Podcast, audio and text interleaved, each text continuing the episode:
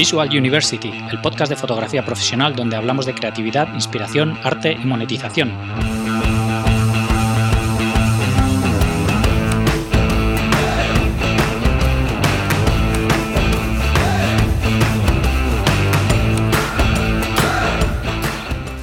Bienvenidos al episodio 92 de Visual University. Soy Gonzalo Manera, fotógrafo profesional, y hoy continuamos con nuestra serie de Garage at Home. Como todos estamos metidos en casa sin poder salir por la crisis del coronavirus, hemos decidido aprovechar esta oportunidad para poder seguir compartiendo sobre nuestra pasión, la fotografía. De nuevo, en colaboración con Workshop Experience, mantenemos la filosofía de The Garage, charlar con fotógrafos sobre foto y cómo afrontamos esta situación a nivel personal y a nivel global en nuestra industria. Vamos a intentar hacer todas las charlas que podamos mientras dure el confinamiento. Hoy es día 24 de marzo de 2020 y ayer tuvimos a David Olivas, fotógrafo, videógrafo y escritor. Esperamos que os guste la serie y estamos deseando leer vuestros comentarios. Si os gusta y queréis verlos en directo y hacer preguntas, podéis enteraros en mi newsletter al que te puedes apuntar en visualuniversity.com o en las cuentas de Instagram de Visual University y de Workshop Experience. Y ahora os dejo con la charla con David Olivas. Hola a todos, ¿qué tal? ¿Cómo estáis? Bienvenidos a una nueva edición de, de The Garage at Home que es una colaboración que estamos haciendo entre Visual University y Workshop Experience, aprovechando, bueno, aprovechando. Eh, como consecuencia de este confinamiento al que estamos todos sometidos, pues queríamos continuar un poco con la idea de, Garage, pero traerla al formato online y, y, bueno, intentar por lo menos seguir aprendiendo, viendo a gente interesante y estando en contacto toda la comunidad fotográfica. Así que, bueno, bienvenidos a esta nueva semana eh, hoy, para comenzar la semana, tenemos a David Olivas, que es fotógrafo, escritor, filmmaker. Bueno, es una persona muy creativa que toca muchas, muchas facetas y con la que, bueno, con la que tenía muchas ganas de hablar. Así que a ver si, a ver si nos aparece por aquí David ahora. A ver, eh, no, te, no te escucho, David. Tienes que. Ahora sí. Ahora, ¿qué tal? ¿Cómo estás? ¿Qué tal, David? Aquí en casa, como todo no, nos queda otra, ¿no? Sí, estamos aquí, ya te digo, con el confinamiento, pero bien, también con ganas de estar, de estar con vosotros y charlar un poco y así olvidarnos de, de todo lo que está pasando un poco. Sí, sí. Bueno, antes, antes, de, antes de olvidarnos, cuéntanos un poco cómo te, cómo te ha afectado todo esto, cómo, dónde te pilló todo esto del confinamiento y de, pues mira, a mí me pilló justo em, con una mudanza. Yo me he mudado a Barcelona hace, hace dos días y justo en, ese proceso de, empaquetar todo en cajas, de guardar todo el equipo de cámaras y demás, pues me pilló un poco esto.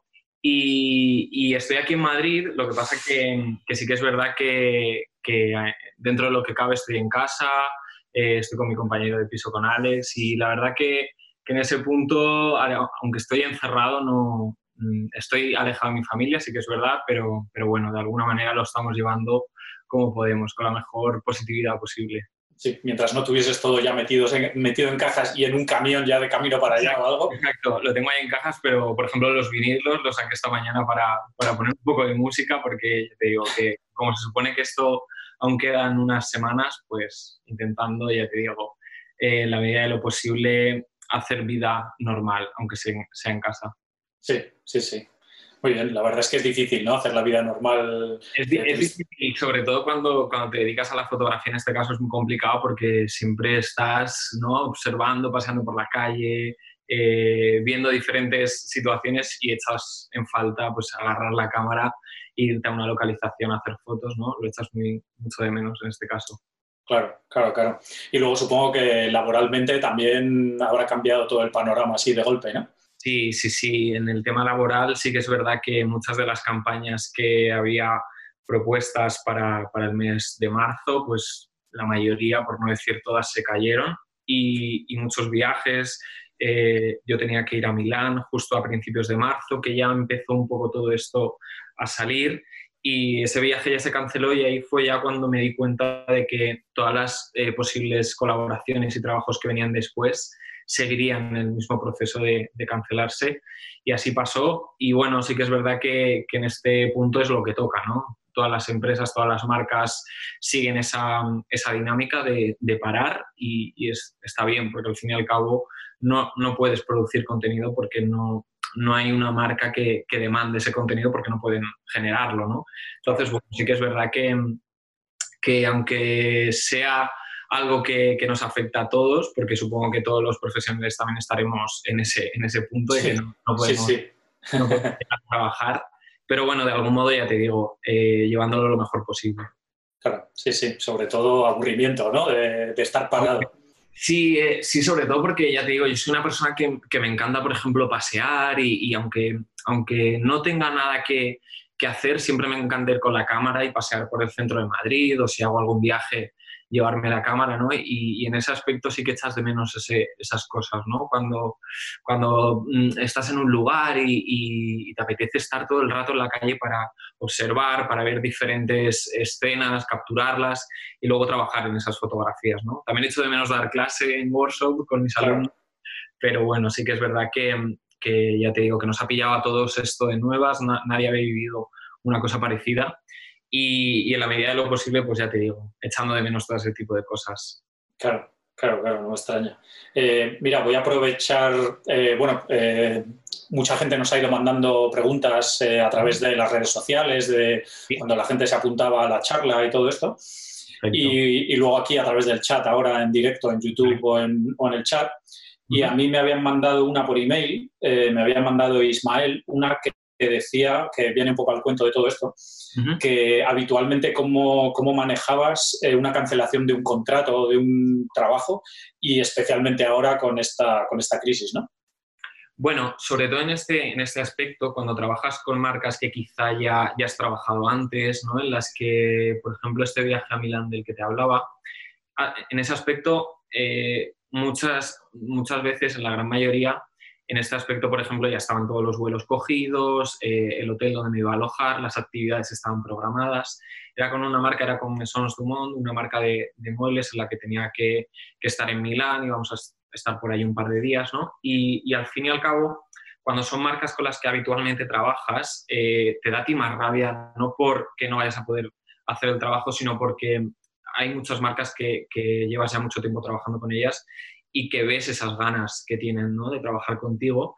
Y aunque se caigan este tipo de, de colaboraciones, siempre sabes que, que en el tiempo, eh, cuando una vez pase todo esto, no será de otra manera, ¿no? Y este tipo de contratos, ¿no? Que se caen y, y demás, es un poco viendo con la perspectiva de, de, decir que no es culpa de nadie esto al final, es, es, algo que, que, nos ha venido eh, de repente y, no le puedes echar la culpa a una marca porque no pueda realizarse esa, esa campaña, ¿no? Porque al fin y al cabo ellos también dependen de, de lo que está ocurriendo ahora, ¿no? Y, y, en este caso yo creo que no es caso de, de apuntar a nadie, sino de decir, ostras, eh, al final nos está pasando a todos esto y tenemos que ser de algún modo solidarios y, y ver que, bueno, si ese contrato se ha caído, en el futuro, con el tiempo, volverá a estar y si no, estarán otros, ¿no? Claro, sí, sí, al final es una cosa de todos, ¿no? Que nos afecta a nosotros como fotógrafos, pero a ellos como marca igual, ¿no? Tienen la misma incertidumbre de que no saben si cómo va a arrancar todo ni nada. Ellos ahora mismo no pueden producir ningún tipo de contenido nuevo, audiovisual, ni, ni anuncios, porque al fin y al cabo, eh, con los equipos que normalmente trabajan, pues están todos parados. Yo, aunque esté en Madrid, esta campaña iba a ser en Milán, yo no me puedo desplazar, ¿no? Entonces están todos como yendo día a día eh, a mm. ver qué va pasando. Claro, sí, sí, no nos queda otra. Y tus clases de Workshop Experience, igual, todo por supuesto.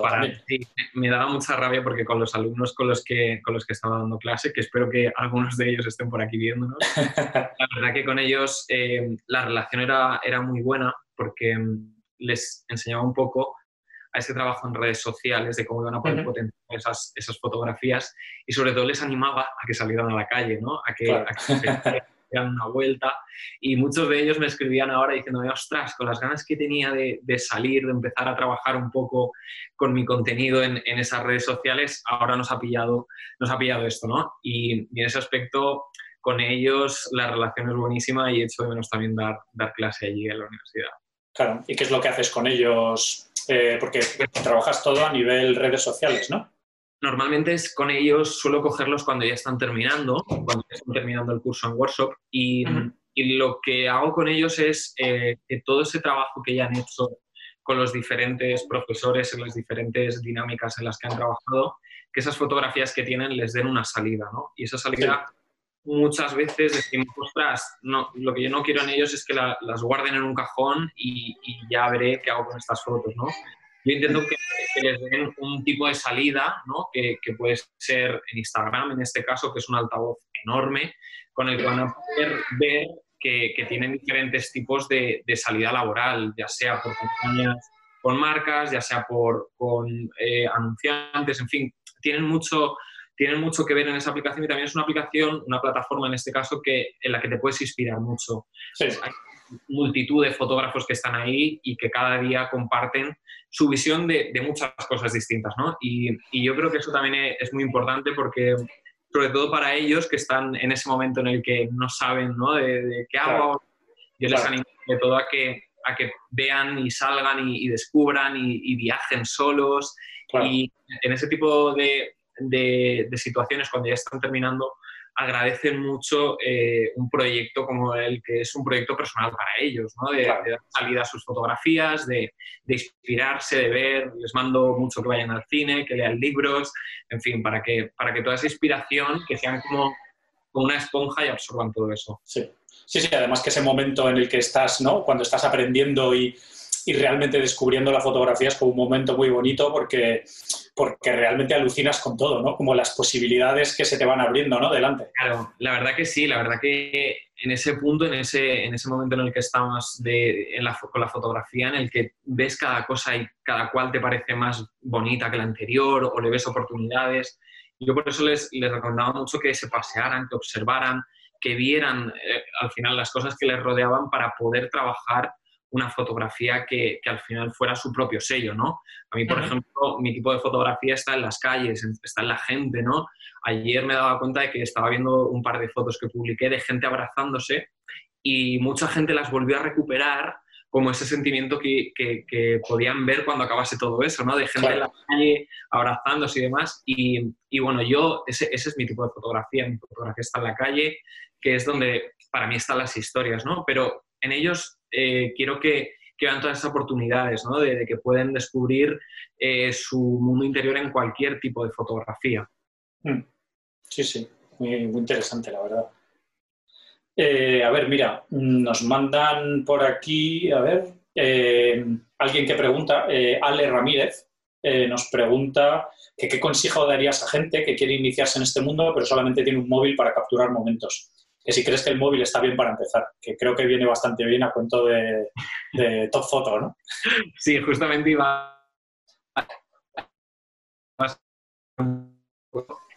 Fíjate, yo, a mí me pasa una cosa, mucha gente en redes sociales me pregunta siempre que cuál es mi cámara y demás, y, y bueno, últimamente sí que es verdad que trabajo mucho con Sony, tengo con ellos una amistad muy grande, y, pero sobre todo lo que intento también ver con, con los alumnos es que independientemente del equipo fotográfico que tengan, sea un móvil, sea una cámara, sea una cámara muy cara o sea un móvil muy barato, al final lo que busco en ellos es, es lo que quieran contar.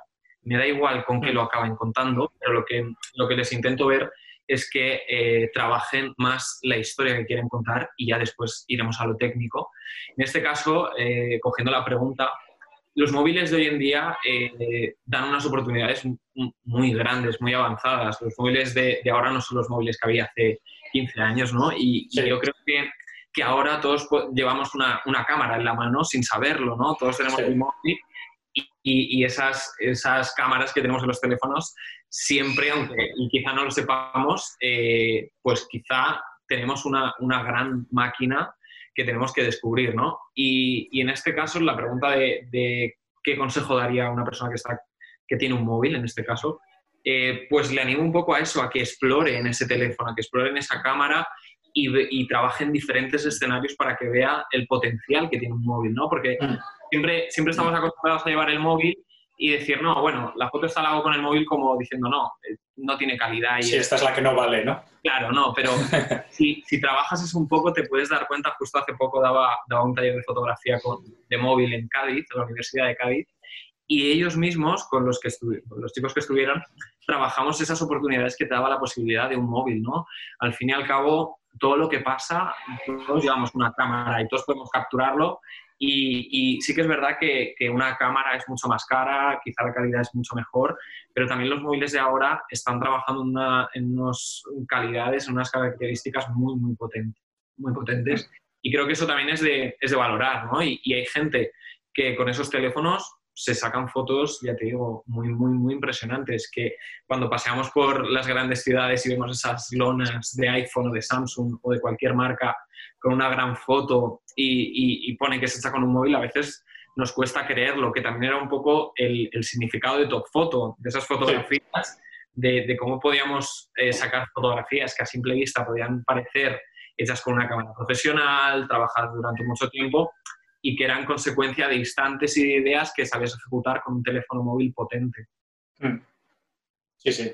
La verdad es que, bueno, ha, evolucionado radikalmente, ¿no? Y, al final es lo, que es, es, lo de siempre, ¿no? Que al final las cámaras son herramientas y el teléfono es una más, ¿no? Es una más. Al fin y al cabo es esto. Eh, han, ido progresando con los años y han sabido adaptarse al mundo de, ahora, de la actualidad, de que todos tenemos que tener la última tecnología con las mejores cámaras, que tengan tres, cuatro cámaras y están compitiendo con a ver qué móvil tiene más cámaras.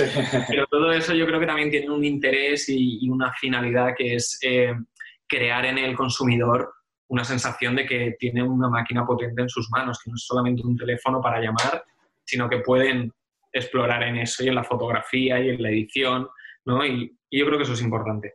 Claro, sí, sí. Y otra cosa en la que estás muy metido es en, el vídeo, ¿no? Eh, llevas mucho tiempo haciendo, haciendo vídeo y haciendo pelis y eso. Sí, mira, yo justo eh, el, el, primer contacto que tuve con vídeo fue cuando tenía pues 16, 15, 16 años, eh, que empecé a trabajar en bodas, ¿no? Haciendo vídeos. sí.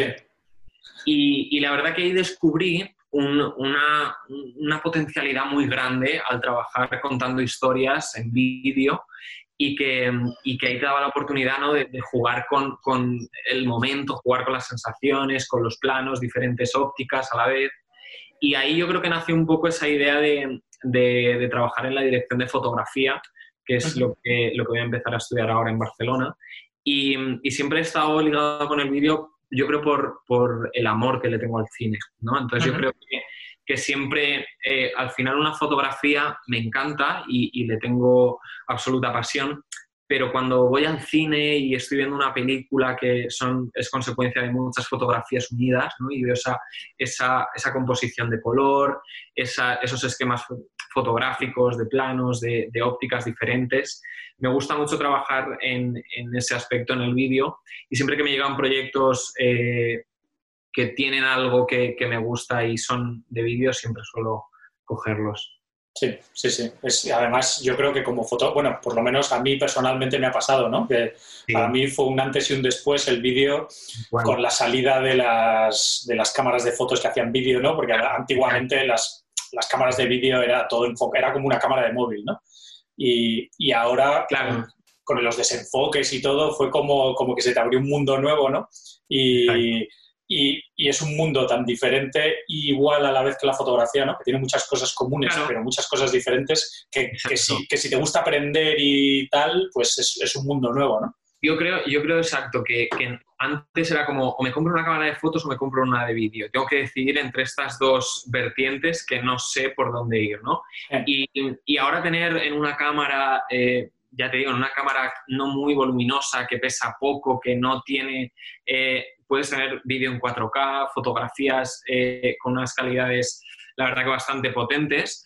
Y yo creo que ahí también es donde parte esa, esa función de, de, darle al consumidor una capacidad de explorar, ¿no? Puede ser que al principio te guste la fotografía y después descubras el vídeo y hagas esa transición, que también yo creo que es importante y, y, que juega a favor de, de, la persona, ¿no? Que está con, con esa cámara en las manos, de darle esas facilidades para que puedan explorar y descubrir eh, lo que al final a ellos les, les mueva, ¿no? Y ahora, de hoy en día, que podemos tener todo en uno, es yo creo muy interesante.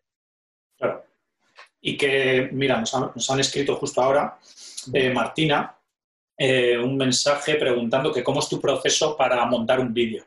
Que, bueno, esto lo añado yo, ella solo ha puesto eso, pero tú cuando, cuando grabas tienes un poco en mente lo que estás buscando o o, grabas un poco de todo, mucho b-roll y mucho de todo, y luego te cuentas un poco la historia.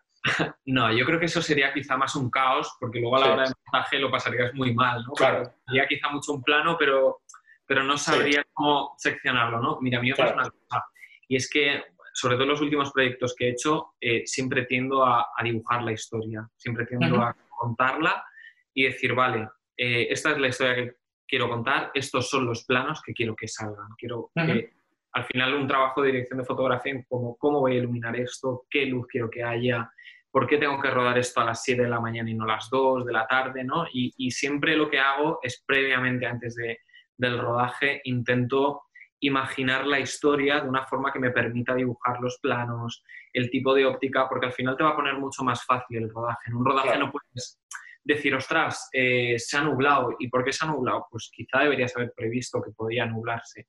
¿Por qué tengo salud, no?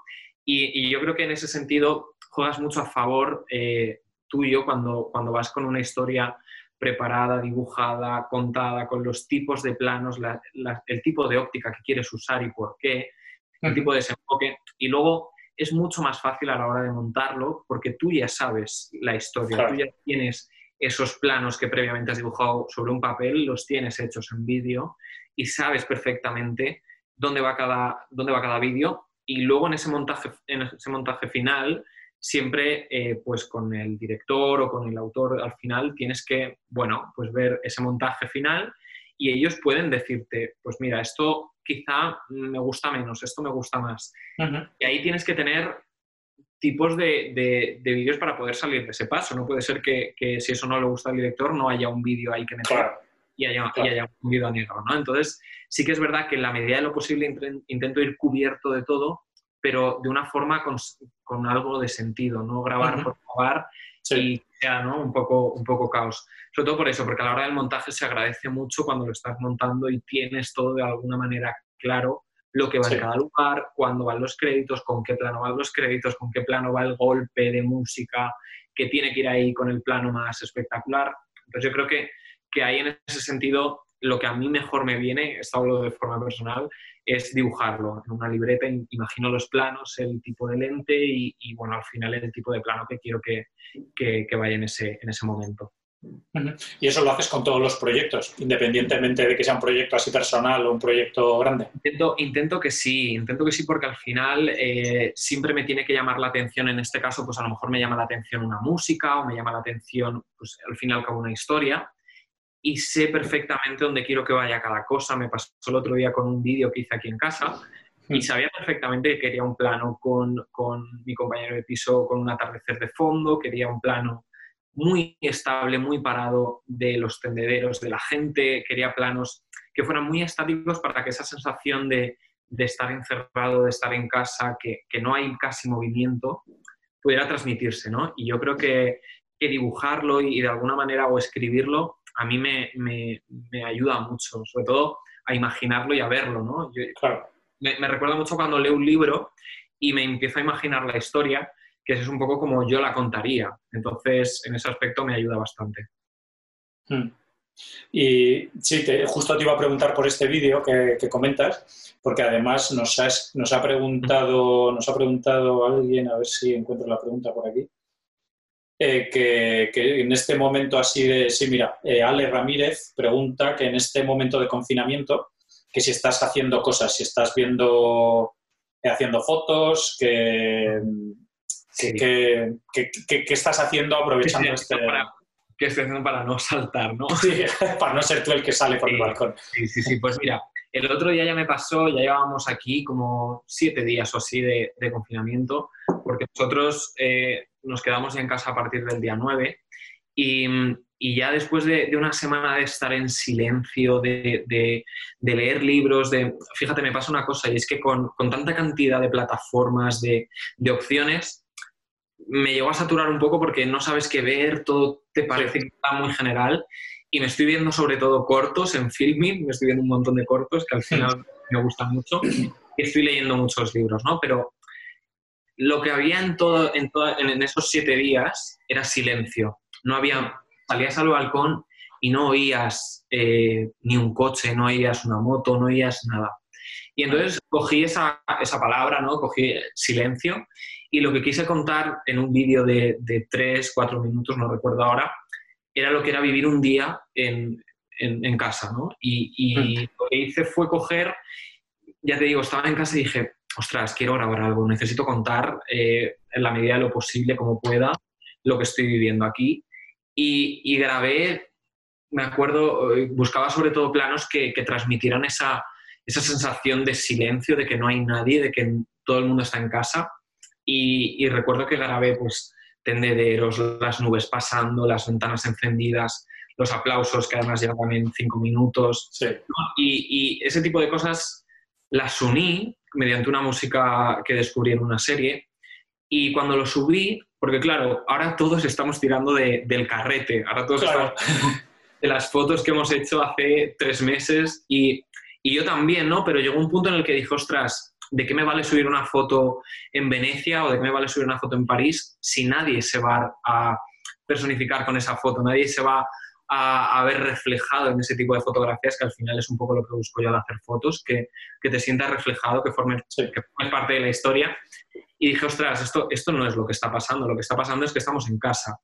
Y, y lo que decidí contar fue eso y, y la verdad que la gente, eh, el vídeo tuvo una, una, repercusión muy grande, todo el mundo lo comentó, lo compartió. No sé si llevaba 11.000 reproducciones ayer, una cosa así. Y era un poco por eso, porque yo creo que, que, esa sensación de éxito que tuvo fue un poco por porque todos estábamos ahí, todos estábamos en casa, todos el mundo veíamos ese tendedero vacío, todos veíamos las ventanas con luces encendidas, todos mirábamos al cielo un poco porque no tenemos otro lugar al que, al que mirar que no sea la televisión. Y, y ahí es un poco donde yo creo que, que me vino muy bien poder hacer algo distinto y poder agarrar la cámara y decir, ostras, eh, puedo seguir trabajando un poco desde casa, evidentemente igual, pero sí que tenía algo que aportar, ¿no? Sí, hacer algo creativo, ¿no? Por lo menos. Exacto. Sí, sí. Eh, mira, nos pregunta varias personas que, pues, unos que cómo aplicas, o sea, que tus fotos tienen como un aspecto muy cinematográfico también. Y por otro lado, que, pues, que entre ellas tienen como mucha similitud en cuanto a edición y todo esto, ¿no? Y que si que cómo, o sea, que cómo las planteas y que si luego es simplemente aplicar un preset para darle esos colores tuyos, digamos, o cómo, cómo, cómo, haces un poco todo ese proceso. Bueno, mira, la mayoría de mis fotos parten de, un, de una base común que, si os fijáis, la mayoría intentan, intento que sean de noche. Intento que, que sean de noche, no por, no por nada, sino porque las luces que para mí hay de noche tienden a ser más... Eh, significativas que, que, una luz de día. Una luz de día para mí es mucho más plana, no puedo jugar con esos bokeh que puedo formar con farolas, con luces de los faros de los coches y siempre intento que sean de noche, también porque el color que intento que lleven, aunque sean similar, son de historias completamente distintas. Um, intento que sea ese color porque al final es un color que a mí me, me fascina, ¿no? Es, es, un color en el que intento unir esos azules con esa mezcla de naranjas pero que también tengan un aspecto en el que muchos colores estén metidos en esa foto y haya una información de color que sea, que sea potente. Pero más que aplicar el preset a todas, es buscar esa tonalidad en, en situaciones distintas, porque puedes ver un atardecer o puedes ver a una persona abrazándose, puedes ver a una pareja paseando o puedes ver a una niña en Disneyland, ¿no? Pero intento que todas ellas respiren un color que al fin y al cabo... Eh, es un color que, que, sobre todo cuando veo una película que me gusta mucho, me, me, veo esos colores y me cuesta olvidarme de ellos. Me pasó un poco en 1917, en el Joker, eh, películas en las que de, con una colorimetría muy potente y muy marcada, pues intento mm. buscar un poco eso en fotos, que mis fotos también tengan unos colores que, que cuando las veas eh, intentes saber que son mías sin que aparezca mi nombre, ¿no? Y, y lo que sí. buscaba un poco eso, crear un sello en cuanto a colores que, que pudieran relacionarse con, conmigo. Pero ya te digo que esto es cambiante, es depende del momento. Eh, ahora puedo hacer una edición quizá más así, pero quizá dentro de dos meses sea completamente distinta, porque también es algo que me gusta, ¿no? Ir cambiando, porque al final no vemos la, la vida igual siempre, ¿no? Y, y a mí sí. también me un poco. En el momento que ya veo esos colores como demasiado para mí ya encasillados, cambio completamente, porque también es una forma de, ver distinto. O sea que también haces una cierta exploración en, la edición, ¿no? De, hacia dónde quieres llevarla y todo esto. Sí, porque, porque así también es una forma de trabajo que, puedes ver las diferentes gamas cromáticas que te pueden dar en diferentes situaciones, ¿no?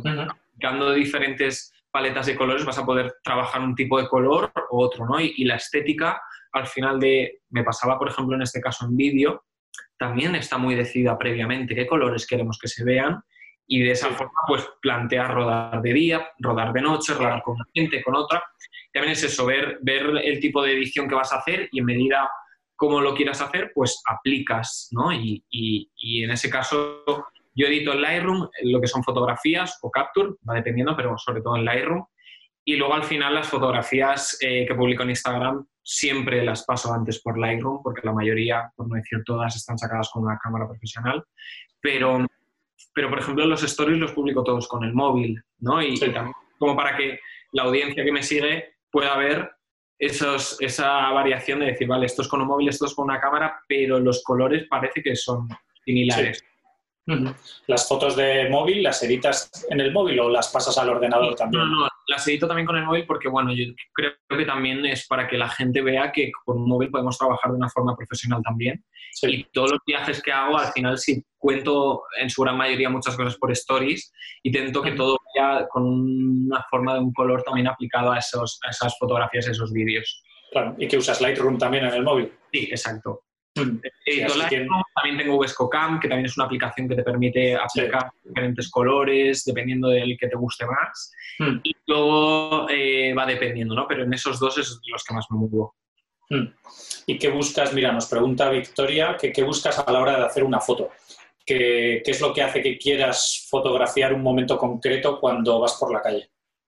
Pues mira, cuando voy por la calle, eh, me pasaba con mis alumnos la primera vez que salimos a hacer street, que se pensaban un poco que era capturar a todo el mundo que se cruzase contigo hmm. y, después, eh, cuando volvimos a clase, también previamente lo comentamos, ¿no? No es hacerle fotos a todo el mundo que se cruza contigo y, ver qué sale, que es un poco lo que nos puede pasar a la gente al principio que, intentamos explorar el street, ¿no? De ir probando y hacerle fotos a todo el mundo.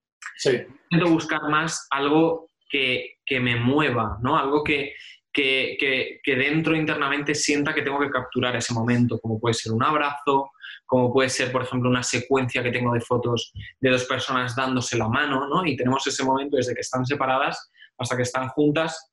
y, ese momento también es eh, en el street, no puedes pensar si lo, si lo haces, porque en el momento que lo piensas ya se ha pasado el momento.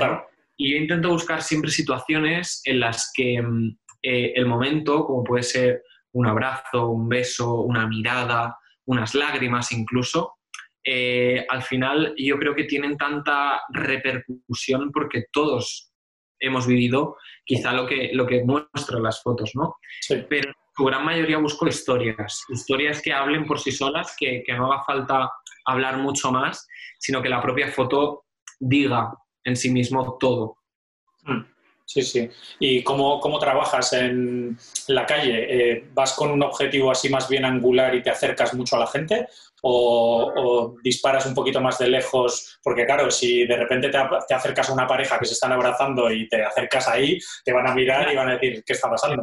Esta yo creo que es la pregunta que más me hacen tanto gente eh, en redes sociales como, como mis propios alumnos. Al fin y al cabo pasa una cosa, eh, yo busco también esa cercanía porque, claro, para mí no es igual capturar una foto con un 200 milímetros, un teleobjetivo y estar en la otra punta, a capturar un 85, que es con lo que habitualmente disparo en, en street. ¿Por qué? Porque eh, ese 1.4, por ejemplo, que, tengo montado en cámara, o ese 1.8, y que al final el fondo me dé exactamente igual y, que los protagonistas sean las personas que, que capturan este caso.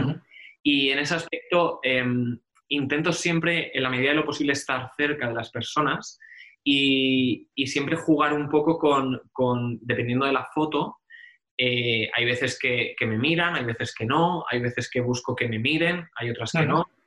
Y, bueno, en ese aspecto, eh, lo interesante es cuando haces una foto, la publicas y después los protagonistas la encuentran, ¿no? Que yo creo que es un poco cerrar el círculo, cerrar el círculo del street, que, que muchas cosas también eh, me preguntan de, bueno, pero esto es legal o no. Ahora si queréis hablamos un poco de esto, pero en ese círculo que, que se cierra cuando los protagonistas encuentran su foto, en, en, esos comentarios que hay, la mayoría de la gente eh, no se pregunta por qué haces esa foto, sino lo que quieren es cruzarse contigo para ver si les capturas así o para ver si tienen una foto abrazándose con su amiga o, viendo a su hermano, en fin, situaciones que, que, todos queremos tener una foto, ¿no? A mí me encantaría que me hubieran hecho una foto abrazándome con mi pareja o, situaciones que, que, yo intento capturar porque creo que son momentos muy especiales y hmm. que me encantaría que, tuviesen un antes y un después eh, a la hora de capturarlos. Hmm. Y cuéntanos esto que, decías de la legalidad y de si has tenido problemas alguna vez de esto haciendo fotos por la calle. Ha pasado una cosa y es que em, problemas legales no he tenido nunca porque yo creo que, la gente ya conoce lo que haces, ya sabe que, que tú, ah, la forma de inspirarte para ti es en la calle, es en las historias que hay a menudo. Y, al contrario, me, me escriben mucha gente, eh, me pasó una vez, hice una fotografía de, de, una madre con su hija en brazos pasando por un, eh, por un paso de peatones de Gran Vía y la niña salía mirándome y recuerdo que, que, dos, tres días después de que la foto también recorriera mucho por redes, eh, me escribió el padre de la niña y el marido de la mujer diciéndome que si por favor le podía enviar la foto porque no tenía ni una foto de la niña mirando a la cámara y que la quería tener para su salón, ¿no? A mí me pasó con, con parejas, ¿no? Que, que, querían la foto o para regalársela a, a, su pareja y muchas veces también me ha pasado eh, lo contrario, que, que, parejas que iban a venir a Madrid me escribían si el día 15 iba a estar por el centro para... para ¿no?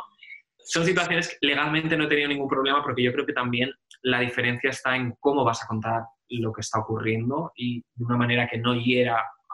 Otra cosa sería que yo me estuviera riendo de, las fotos de los protagonistas de los que hago. Y evidentemente, si cualquier persona a la que yo le echo una foto no quiere estar, la borraría al segundo, ¿no? Pero la gran mayoría quieren estar y los que no están intentan que estén, me refiero.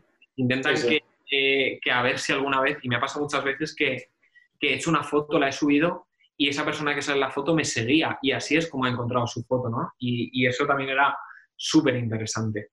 Hmm.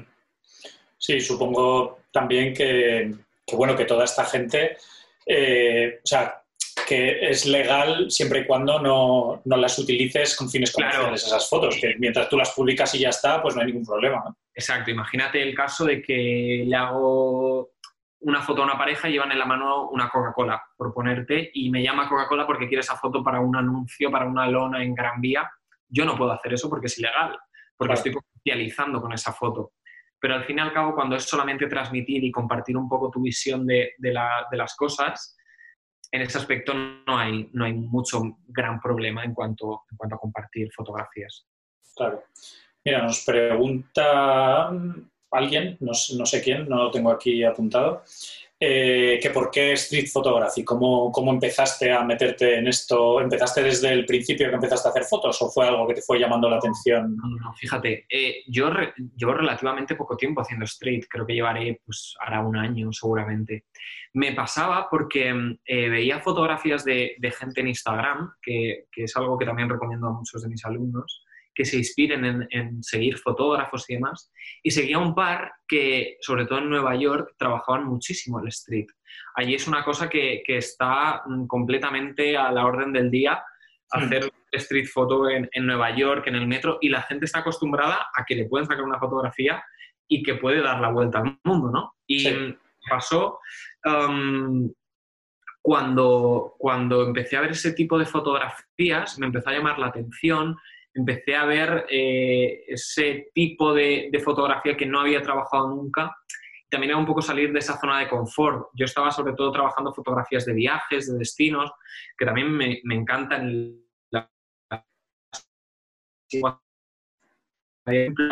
esa street por algún sitio, ¿no? Hmm. Si voy a Venecia intento sacar un, un gondolero, si estoy en París intento sacar la Torre Eiffel con gente intento buscar siempre el lado desde atrás de las fotos, ¿no? Y, y, me empezó a llamar la atención por eso Y entonces recuerdo cuando, cuando fui a una, a una charla de Steve McCurry en, aquí en Madrid, que vino un día, y hablaba de que cuando hizo la famosísima foto de la portada del National Geographic, em, esa foto, evidentemente, todo el mundo conocemos esa foto, todo el mundo sabemos la historia de esa foto.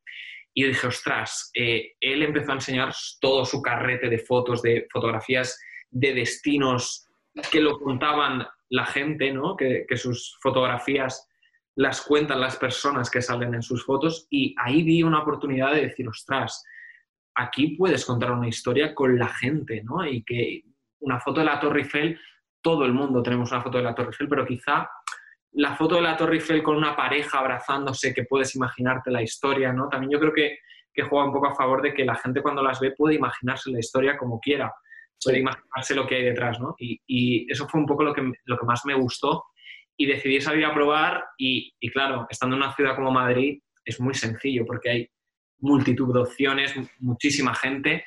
Y en ese caso empecé, la gente empezó a recibirlas de una manera muy buena, empezó a gustar muchísimo y la gente ya empezó como a reconocerme por el fotógrafo de la gente, por el fotógrafo que, que te puede pillar por Madrid una tarde y, y, que al fin y al cabo den la vuelta a, a las redes. Sí, la verdad es que es, es, todo un ejercicio, ¿no? Porque yo, bueno, yo hago fotos de otra cosa completamente diferente y, alguna vez he probado a ir a dar una vuelta por Madrid o lo que sea y hacer unas fotos. Y, es todo un reto el hecho ese de, ponerte a hacer fotos a gente que no conoces, que no sabes la reacción que van a tener, que es... A mis alumnos les da miedo y dicen que, que luego hacer foto, foto, de street, ostras, tienes que dar un paso de, de, ponerte y decir, tengo que, tengo que contarlo de alguna manera. Pero bueno, yo creo que sobre todo también aconsejo que si nos queremos iniciar en el street, pues aprovechando eh, diferentes fechas señaladas, como puede ser eh, Halloween, Carnaval, que la gente sale a las calles disfrazada y que no vas a tener ningún problema a la hora de hacer fotos, pues una, una forma muy guay de empezar a explorar de esa forma o estar en una ciudad que no, que no conoces cuando viajas. Es algo que también disfruto como un enano cuando hago ese tipo de fotografías en París, en Venecia, en Milán, en, en, en Alemania, en diferentes sitios que, que al fin y al cabo la gente no te conoce, pero, pero buscas esas, esas mismas fotografías. Claro, sí, yo recuerdo cuando yo empecé a hacer fotos que nos llevaban un, día al rastro a hacer fotos. Claro, exacto. Y, y, además en el rastro que ya tenías un poco, que había un montón de gente de puestos que ya debían estar hasta el gorro de que les hicieran en fotos y enseguida te decían, ¡ah, fuera de aquí! No sé qué. Yo creo, que el, primer ejercicio de street es como ir al rastro, ¿no? Porque es donde se concentra mucha gente, muchas historias, diferentes situaciones, y es algo que, que yo animo a todo el mundo que está en Madrid que lo haga. Sí, sí, sí, yo creo que es un aprendizaje interesante, ¿no? Y, y, sobre, y sobre todo, además, si eres un poco tímido, el, el hecho ese de... de Sí, sí, sí, de soltarte y con gente que, que, bueno, que al final no conoces y que si te manda la mierda, pues tampoco te preocupa tanto, ¿no? Exacto. Sí, sí, sí. Mira, eh, Angie nos pregunta que si los vídeos que subes a tus stories que los editas de la misma manera que, todo lo que nos contabas de, del color y todo esto que, que haces con, tus vídeos habitualmente. Siempre intento que, mm, al menos en mi contenido, no me gusta cuando estoy siguiendo a un fotógrafo y de repente me meto a ver sus stories, que está en un viaje, y son stories que están grabados con la misma aplicación de Instagram, subidos y puestos ahí quizá aquí sin una forma un poco, ¿no? Y digo, ostras, veo sus fotos y, veo lo otro y parece como totalmente distinto, ¿no? Yo intento que todo vaya en la misma línea, que esa sensación de, esos colores también los puedas ver en los stories, que aunque duren, 24 horas, muchos de ellos los ven muchas más veces y mucha más gente que que las propias fotos. Entonces intento que, que al final, si los van a ver 16.000, 17.000 personas, pues intento que, que, vayan de alguna manera eh, con un color, tratados bien. Y siempre intento utilizar esas, esas, aplicaciones que al fin y al cabo lo que me hacen es que se parezcan un poco a esas fotografías que voy a, a publicar, ¿no? Y que si estoy en Venecia y estoy tratando unos colores eh, armónicos a la ciudad donde estoy, que de repente no se metan en stories y digan, pero bueno, es que esto no es nada de lo que me estás enseñando por otro lado, ¿no? Yo siempre intento que todo lleve la misma línea eh, de publicación y de color que, que, lo que publico, para que esa sensación sea, sea completa. Claro, al final creo que, es, lógico lo que dices, ¿no? Que al final mantienes tu, uniformidad como fotógrafo, ¿no? Que está todo igual de cuidado y todo, ¿no? Justo. Y mira, nos escribe Sara y nos dice que quién o qué te inspira. Bueno, pues a ver, me inspiran eh, muchas cosas. Eh, en este caso, por ejemplo, le respondo a Sara. Eh, una de las cosas que más me inspira es cuando voy al cine, salgo de ver una película, intento darme un gran paseo de vuelta a casa, intento fijarme en lo que veo, siempre que hago un viaje y estoy en el avión, me inspiran muchísimo estar en la ventana de un avión, ¿no? escuchar música, pero yo creo que al final eh, el que, lo que más me inspira es historias, las historias mm. que, quiero contar, decir, ostras, si estoy aquí encerrado y, necesito contar esto, ¿cómo voy a contarlo? ¿no? Y entonces llevo un proceso y lo que me inspira al fin y al cabo eh, en general son los colores. Cuando veo un atardecer, eh, me inspiran muchísimo esos colores, esa gama cromática que se forma en el cielo y, me inspiran pues el cine, los libros, la música. Intento que todas esas ramas creativas eh, formen parte de mí para la hora de, hacer fotos o, de trabajar en dirección de fotografía, no se quede cerrado, ¿no? Que siempre tengas la, imaginación abierta para decir, ostras, me acuerdo cuando vi esta peli porque el tipo de plano, el tipo de foto, la luz, ¿no? Y siempre lo vas a poder llevar a algo que, que has visto o que te acuerdas de, un recuerdo de pequeño, te acuerdas... Entonces yo siempre intento llevarlo de algún modo a algo que, haya vivido, ¿no? Hmm. De algún modo personal o, haber ido al cine, haber leído un libro. Es algo que intento hacer a menudo y que también a mis alumnos les recomiendo mucho, que vayan al cine, que lean, que descubran discos, que, se pongan música, que se queden una noche eh, mirando a las estrellas y, no piensen en nada más que eso. Yo creo que que es también importante que tengamos unos silencios en, esa, en esa, forma de, inspirarnos. Hmm, sí, y en cuanto a cuentas así de Instagram o fotógrafos que te inspiren o, directores de cine en concreto por su tipo de, planos o de colores o de iluminación.